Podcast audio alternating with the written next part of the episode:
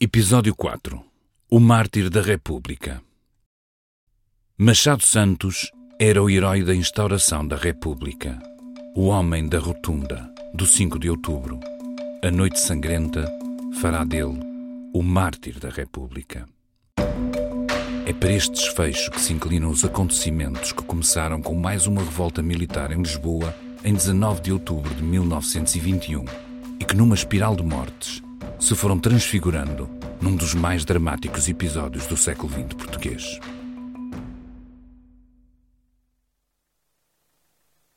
Já são duas da manhã desta longa noite e a caminhoneta fantasma está parada à porta da casa de Machado Santos. Só se pode antever o pior. Até agora, esta ruidosa máquina, carregada de uma mistura de soldados, marinheiros e civis, tem sido a peça central da trituradora que já levou a vida de António Granjo, de Carlos da Maia, de Freitas da Silva e de Carlos Alexandre Botelho.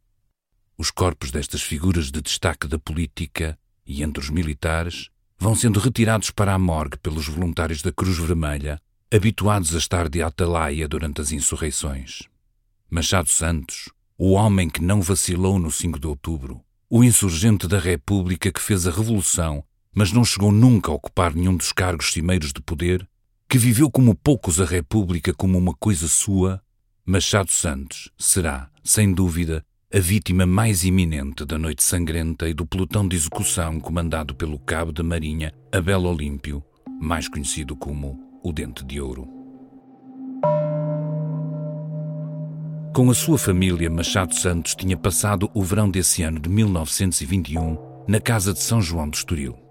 Só que decide regressar a Lisboa no dia 21 para ver a Revolução, talvez satisfazendo a sua constante ânsia de estar na frente do palco político. Quem sabe se não teria chegado o seu momento. Encontra-se com dois amigos para jantar num modesto restaurante. Um deles é jornalista e publicará no jornal Amanhã, no dia 27 de outubro, o resumo dessa conversa, em que Machado Santos demonstrou carinho e respeito pelo Presidente da República, António José de Almeida, e deixou a sua visão sobre o golpe que decorria. O relato intitulou-se Para a História de 19 de Outubro, o último jantar de Machado Santos. Um extrato na primeira pessoa. Lamento profundamente a ocorrência, não porque concordasse com a ação administrativa do governo de Granjo, temos a Conferência de Washington, a questão de Macau e a questão do crédito externo em matéria financeira. O que sucederá em face da possível quase certa renúncia do chefe de Estado? A situação portuguesa é gravíssima e a situação da República em especial tornou-se de tal forma ultra grave que todos havemos de constatar amanhã que a corrente monárquica engrossou só pelo facto de o país se capacitar de que é impossível governar-se com o atual regime, dentro da ordem e da legalidade. Eu continuo a ser estruturalmente republicano e não descreio da redenção da minha pátria pelo regime republicano, mas depois das ocorrências que se deram, o trabalho para acreditar e consolidar a República vai ser dez vezes superior àquele que até ontem se exigia. Fim de citação.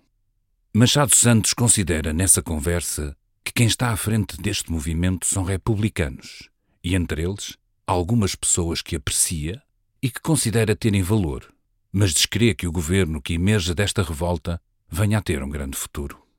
Não basta decretar no diário da governo, diz ele, é preciso que a nação esteja resolvida a acatar o que se secreta. Ora, a nação, na hora em que estamos conversando, mostra-se apenas estupefacta, conclui. Machado Santos era, acima de tudo, o homem dessa epopeia revolucionária que, graças à sua teimosia, tinha conseguido, numa luminosa manhã de outono, derrubar a multissecular monarquia. Para sempre ficará ligado essa data, incapaz de aceitar tudo o que virá depois. Afinal, tinha sido ele, um simples comissário naval, vestido com uma imponente farda com dragonas, que se manteve entrincheirado na rotunda perante a debandada da maior parte dos chefes revolucionários na noite de 4 para 5 de outubro. O mais dramático sinal de desistência será do chefe militar da revolta, Cândido dos Reis, o almirante Reis que se suicida na azinhaga das freiras por julgar que o golpe tinha falhado. Mas nos navios, no Tejo e nos quartéis da Marinha, homens como Carlos da Maia abriam outra frente republicana. E foi Machado Santos que, na confusão de um momento de tréguas, tomado como de rendição, montado num cavalo branco, desceu em direção às forças militares estacionadas no Rocio para ficar consagrado no novo regime como o herói da Revolução. A verdade é que nesse momento, com quase toda a certeza, as forças monárquicas já tinham abdicado de lutar. Entaladas entre a rotunda e a artilharia da Marinha, pouco motivadas a defender o regime, afetadas pelas desações e pelos infiltrados republicanos, alguns deles oficiais, bastou-lhes, às forças monárquicas, a visão de uma bandeira branca, numa trégua pedida pelo adir alemão para aderirem à revolta. Para a fotografia, onde não está Machado Santos, fica também a proclamação da República, da varanda da Câmara de Lisboa, por José Relvas. Mas isso não tira relevo aos feitos do homem, decisivo para sublevar as tropas nas primeiras horas e as manter na rotunda, como consagraria a iconografia republicana. Um mês depois da Revolução, foi promovido a comissário de segunda classe e, no ano seguinte, a capitão de mar e guerra pela Assembleia Constituinte, com atribuição de uma pensão vitalícia de 3 mil reis. Deputado da Constituinte, este homem que, nas palavras de Cunha Leal, tinha a República metida no corpo e na alma, desde os primeiros momentos do regime, estabeleceu-se como um errante insatisfeito, que nunca chegará a conseguir mobilizar uma força política vencedora, nunca será presidente do Conselho, nem presidente da República. Logo a seguir à Revolução, funda o jornal Intransigente, a sua arma política contra quase todos, mas especialmente contra Afonso Costa. Onde ele estiver, quase de certeza vai encontrar Machado Santos do outro lado da barricada.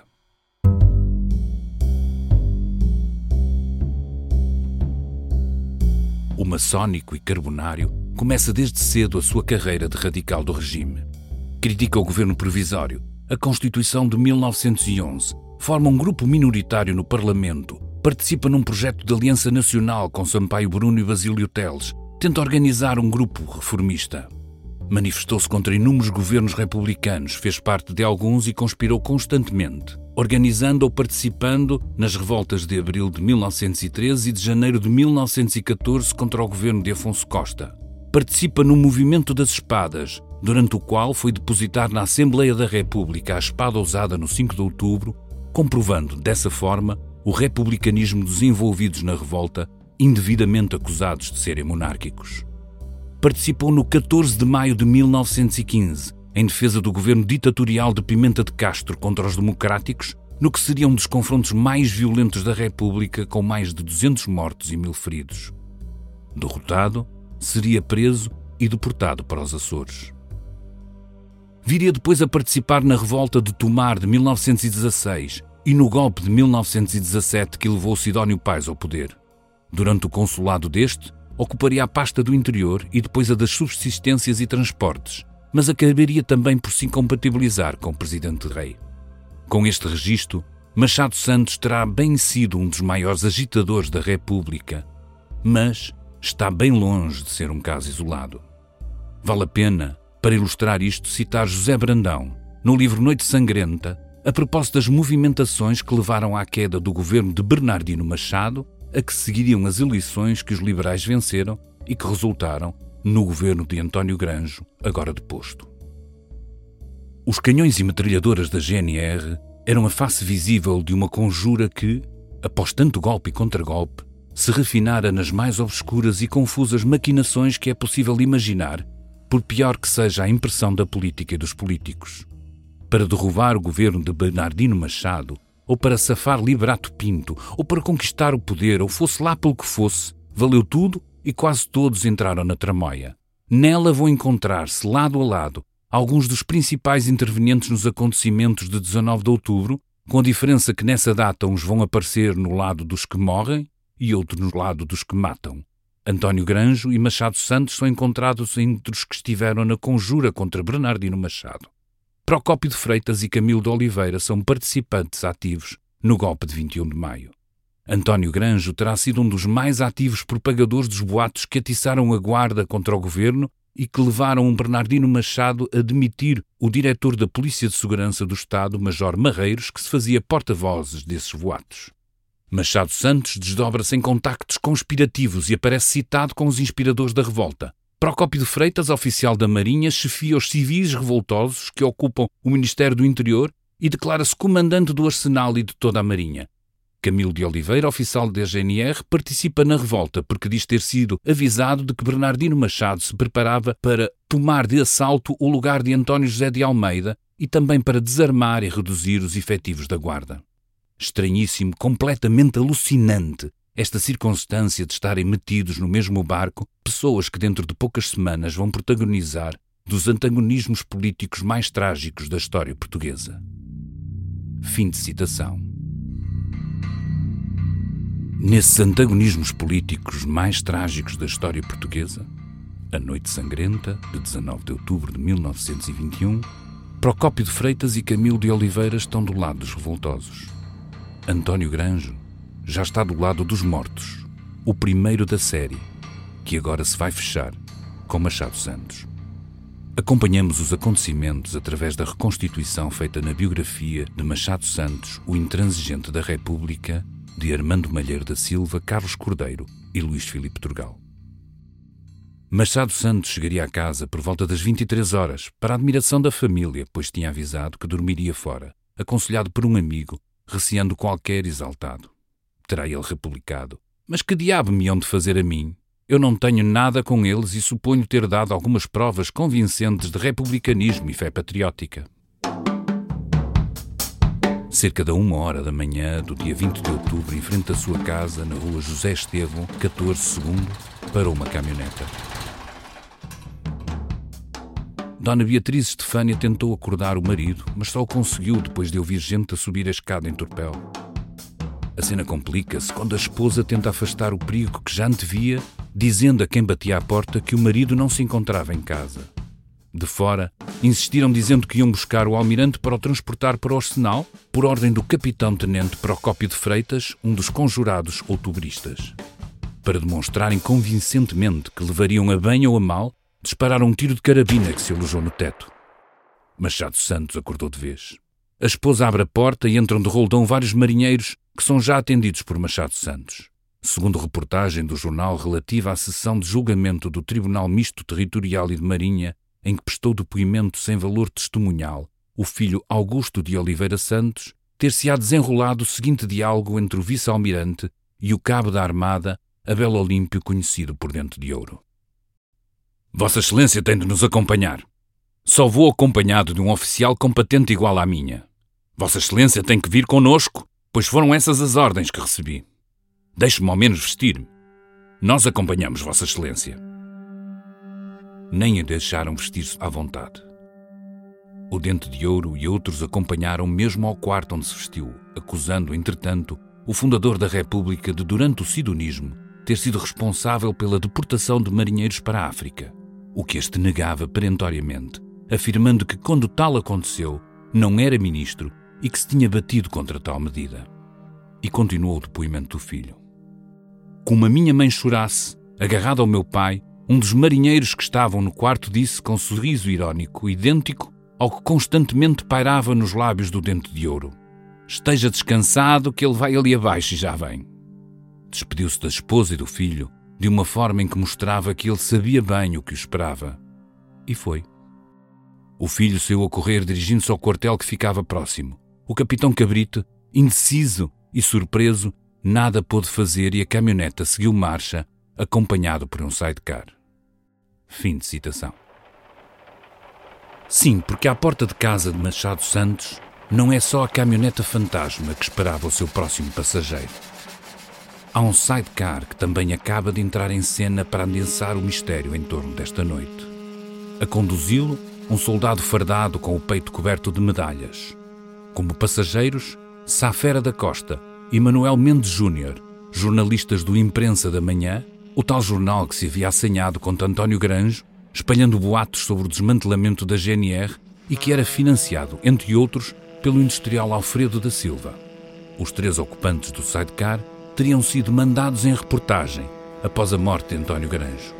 Acabariam por encontrar um grupo de marinheiros e civis junto a um restaurante que lhes teriam dito que iam agora por Machado Santos.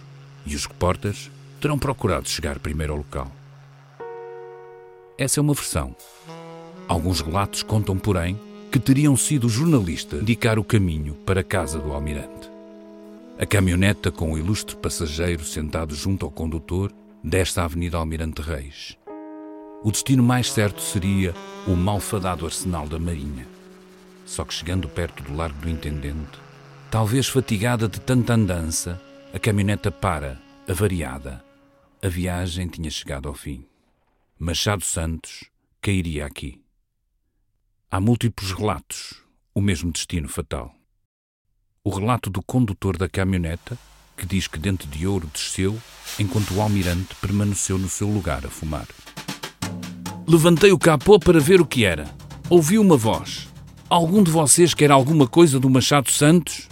Ninguém respondeu. Soou um tiro. Viu o almirante de pé, a mão que tinha o cigarro levantada. Falou. Não ouvi o que disse. Depois outros tiros e o corpo caiu sobre a almofada e eu gritei: Vocês estão doidos! O relato dos repórteres do jornal Imprensa da Manhã que acompanhavam o percurso da caminhoneta fantasma. Ao mesmo tempo que o sidecar em que seguiam os nossos redatores parava, outro tanto sucedia na caminhoneta onde se encontrava o Sr. Machado Santos, ouvindo-se nesse momento um tiro e logo de seguida mais cinco. Passados os primeiros momentos de confusão, os nossos redatores aproximaram-se da caminhoneta, vendo o almirante Machado Santos deitado no leito do carro, entre o banco do chofer e o guiador, um pouco descaído sobre a esquerda e a perna do mesmo lado encurvada. Um dos passageiros da caminhoneta misteriosa assegurava que o primeiro tiro fora dado por ele, pela retaguarda. O depoimento do guarda cívico José Nunes Mendes, de serviço na zona do Intendente, recolhido e destacado pela imprensa. Viu apiar-se o chofer Rogério, que se dirigiu ao motor da caminhoneta para ver talvez se existia nele alguma avaria. Apoiou-se pela esquerda o almirante Machado Santos, precedido de marinheiro que não reconheceu. O almirante, que se vestia à paisana, veio colocar-se diante do motor, e então o marinheiro que havia descido da almofada antes dele pôs a carabina à cara e desfechou. O almirante caiu de bruços, rolando sobre o radiador do carro. Foi então que se fez a descarga cerrada. E agora o de Augusto Gomes, o empresário teatral que anos mais tarde seria condenado pela morte da atriz de revista Maria Alves e que reclamou ter estado no resgate de Cunha Leal e com o Presidente da República naquela noite. Será o relato mais colorido. Foi então que no Largo do Intendente, alguns indivíduos que tinham descido de uma caminhoneta fizeram parar o trem e, depois de inquirirem a minha identidade, disseram-me que tinha de dispensar o carro para ir levar à morgue um cadáver. Estupefacto, julgando estar sonhando, desci do trem e vi então, do outro lado da rua, uma caminhoneta da GNR, rodeada por uns oito ou dez indivíduos armados de espingardas. Sentado ao lado do chofer, viu o almirante Machado Santos, trajando a paisana, transido de pavor, suplicando aos revolucionários que o não matassem. Recusando acreditar no que via, pedi explicações aos revoltosos, e foi em vão que tentei dissuadi-los do crime nefando que queriam praticar. O chofer desceu por sua vez da caminhoneta e pedia suplicante, chorando a bom chorar, que não matassem o almirante. Deixem-me, dizia ele, eu não sirvo para estas coisas. Inutilmente juntei os meus rogos às súplicas do pobre chofer. Momentos depois faziam descer o malogrado Machado Santos da caminhoneta e uma descarga prostava-o, para sempre, sem vida.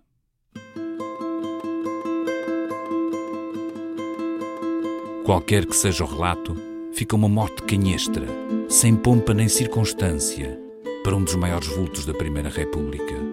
Machado Santos é a última vítima daquela noite, embora um modesto motorista se possa juntar ao rol, porque protestando contra os crimes da Noite Sangrenta, é assassinado no dia 24, num café do Chiado.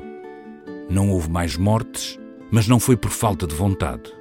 Alguns dos marinheiros que assaltaram a casa de Freitas da Silva tentaram saber da morada de Fidelino de Figueiredo, homem de letras e deputado no sidonismo, cuja casa acaba por ser invadida sem que o tenham encontrado. Ao empresário Augusto Gomes, perguntaram as moradas de Barros Queiroz, ex-primeiro-ministro, do empresário Alfredo Silva, do banqueiro Souto Maior e de Fausto Figueiredo. Na estação de Oeiras, pelas oito da manhã do dia 20, um grupo de marinheiros chega a prender Tamanini Barbosa, cuja casa tinha assaltado. Era uma figura importante do sidonismo e presidente do ministério após a morte de Sidónio. Salva-se graças à intervenção de um chefe de estação. Os jornais relatam ainda outras buscas e assaltos a casas de figuras do sidonismo. Mas fala-se também, no outro aspecto político, de António Maria da Silva, líder do Partido Democrático, que chega mesmo a fugir para Madrid. O conhecido empresário Alfredo da Silva, fundador da CUF, depois de saber o que se passara na noite 19 de outubro, decide sair de Lisboa. Cerca das 20 horas do dia 20, o comboio onde seguia chega à Leiria, onde uma multidão aguardava o novo administrador do Conselho. Reconhecido e denunciado, um grupo de populares invade a carruagem e Alfredo da Silva é agredido e atingido com um tiro. Socorrido por algumas pessoas, consegue ser transportado para o hospital, não sem antes voltar a ser agredido. A violência da rua republicana, a lógica destrutiva da maioria dos intervenientes na cena pública, capazes de atiçar a fogueira conforme a sua conveniência, sem se preocupar para onde o vento levará as chamas, tem na sequência de mortes da noite sangrenta o seu clímax. A violência das relações laborais, a inconstância permanente das Forças Armadas, os grupos de rufia com que as diferentes correntes políticas deitam mão para fazer vingar as suas ideias, fizeram da República um permanente conflito, principalmente no pós-guerra. Toda esta amálgama criou um regime que não conseguiu superar os seus próprios atavismos e gerar o mínimo de estabilidade, subindo em descontrolo até, autofagicamente, engolir o seu herói primeiro. E agora? Que manhã sucede a esta noite negra? Afinal, quem teria mandado matar todos estes republicanos? Que governo se erguerá deste banho de sangue? O que acontecerá aos assassinos? E o que será da República depois disto? No último episódio desta série, vamos vasculhar mais algumas respostas para esta terrível noite sangrenta.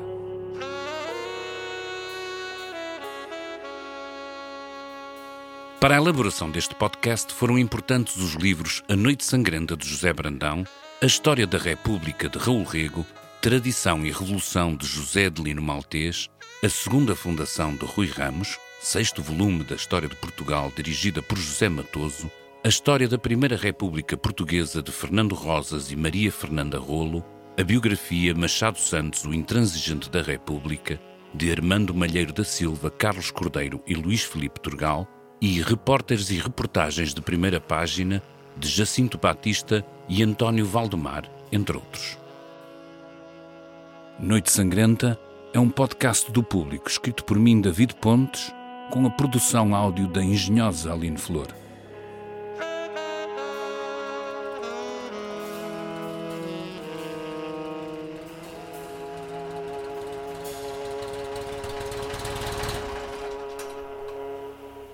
O público fica no ouvido.